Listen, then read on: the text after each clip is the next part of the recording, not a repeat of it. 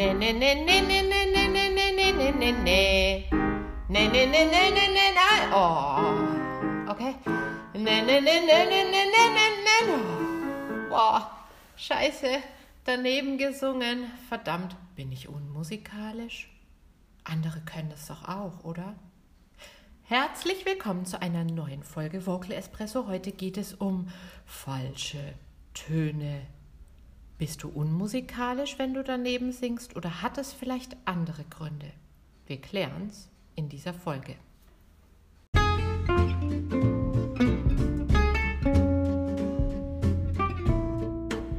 Herzlich willkommen zum Vocal Espresso, dem knackigen, kompakten Podcast für deine Sing- und Sprechstimme.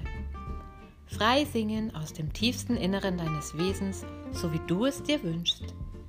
Kompetent kommunizieren über deine Sprechstimme, auch unter Druck und Stress. Lass uns jeden Tag ein bisschen besser werden. Gemeinsam.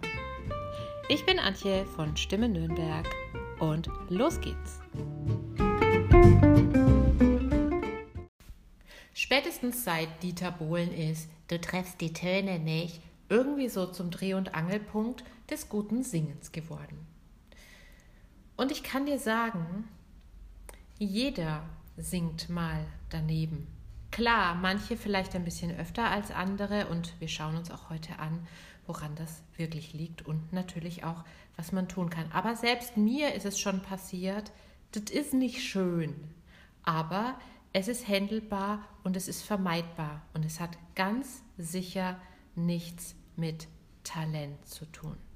Schauen wir uns also jetzt an, woran es liegt, dass wir schlecht oder falsch intonieren, weil so wäre die richtige Bezeichnung und ähm, liebe Espresso-Gemeinde, wir wollen ja alle schlauer werden und kleine Vocal Experts, deswegen sagt in Zukunft einfach, ich habe manchmal Schwierigkeiten mit der Intonation als ich treffe die Töne nicht. So. Also woran liegt's, dass es mal daneben geht? Schieß mal los. Unser Stimmsystem besteht aus verschiedenen Muskeln. Nicht nur zwei, nicht nur drei, nee, Experten sagen, dass wir, wenn wir singen, etwa 100 Muskeln, ja, halt mal an, 100 Muskeln in Gang setzen. Und wenn man es mal so sieht, dass es 100 Stück sind, dann kann man doch ganz froh sein, dass das überhaupt funktioniert, oder? Also, grundsätzlich funktioniert es ja auch. Und genau da liegt aber auch der Grund, wenn jetzt diese 100 Muskeln nicht so ganz reibungslos ineinander greifen wie die Rädchen von einem System, dann kommt es mal zu Schieflagen und das äußert sich dann zum Beispiel darin, dass wir mal einen Ton nicht treffen. Der Grund, warum es daneben geht, ist also fehlendes Muskel-Feintuning. Irgendwo ist ein Muskel verspannt, hat zu viel Spannung und ein anderer infolgedessen zu wenig. Wenn wir da einen Spannungsausgleich vornehmen wieder, dann klappt es auch mit dem Ton wie von Zauberhand. Bemühe dich also nicht immer wieder, den Ton unbedingt kriegen zu wollen, koste es, was es wolle, sondern geh lieber mal anhand der folgenden Instanzen und Schritte durch dein Stimmsystem durch, versuch mal wahrzunehmen, wo vielleicht eine Schieflage sein könnte und dann wirst du merken, dass sich die Intonation von ganz alleine auflöst. Wenn wir singen, dann wollen wir es immer gut machen und das führt dazu, dass wir auch mal Stress haben. Da ist ein hoher Ton oder der Song ist vielleicht auch eigentlich noch zu schwer an der Stelle. Ähm, such dir die richtigen raus. Ja, also du kannst nicht mit ein bisschen Joggen gleich einen Marathon laufen. Also nimm nicht gleich Adele, such dir mal einen guten Einsteiger-Song raus ähm, ja, also der Song ist vielleicht zu schwer für uns oder auch in, wenn du das im Chor öfter mal hast, hast du Stress, es geht dir zu schnell und, und, und, und dann sind wir überfordert. Und wenn wir es gut machen wollen und überfordert sind irgendwie, dann verspannen wir uns. Und es gibt im Körper ganz typische Instanzen, die dann verspannen. Nummer eins, der Bauch. Deine Bauchdecke sollte sich beim Singen und beim Sprechen idealerweise weich bewegen. Und zwar während du singst oder sprichst nach innen und danach, während du atmest, wieder nach außen. Kannst du ja mal checken, häufig ist es sowieso was, was wir grundsätzlich nicht so gut drauf haben. Ich kenne Menschen, die haben immer einen festen Bauch beim Sprechen oder beim Singen. Ich kenne Menschen, die drücken den Bauch nach außen, statt dass der nach innen geht beim Sprechen oder beim Singen. Und auch ich selbst habe in verschiedenen Phasen meines Lebens, als ich einfach sehr angespannt war, ziemlich damit zu kämpfen gehabt und ich wusste nicht, was los ist. Den festen Bauch spüren wir oft gar nicht so, ja, sondern wir sind dann total auf diese Töne fokussiert. Deswegen schau doch mal einfach das nächste Mal, wenn es daneben geht, was macht eigentlich mein Bauch? Leg mal eine Hand drauf und fühl mal, verspannt er sich, machen die Muskeln fest, drückt er nach außen, bewegt sich auch gar nicht oder geht er sanft nach innen, so wie er es sollte. Sorg dafür, dass du den Bauch beim Singen weich nach innen bewegst, gerade an den Stellen, die dir Stress machen. Das nächste ist, dass wir ganz oft, wenn wir Stress bekommen, die Schultern hochziehen und den Nacken anspannen. Machen wir sowieso im Alltag ganz oft, das heißt, wir haben da eh schon gut Spannung drin und dann kommt auch noch dieser eine Ton oder eine komische Stelle, wo wir so unsere innere Stabilität und Sicherheit verlieren und schon beginnen wir irgendwie aus dem Nacken raus zu singen. Der ist aber für dein Stimmsystem gar nicht zuständig.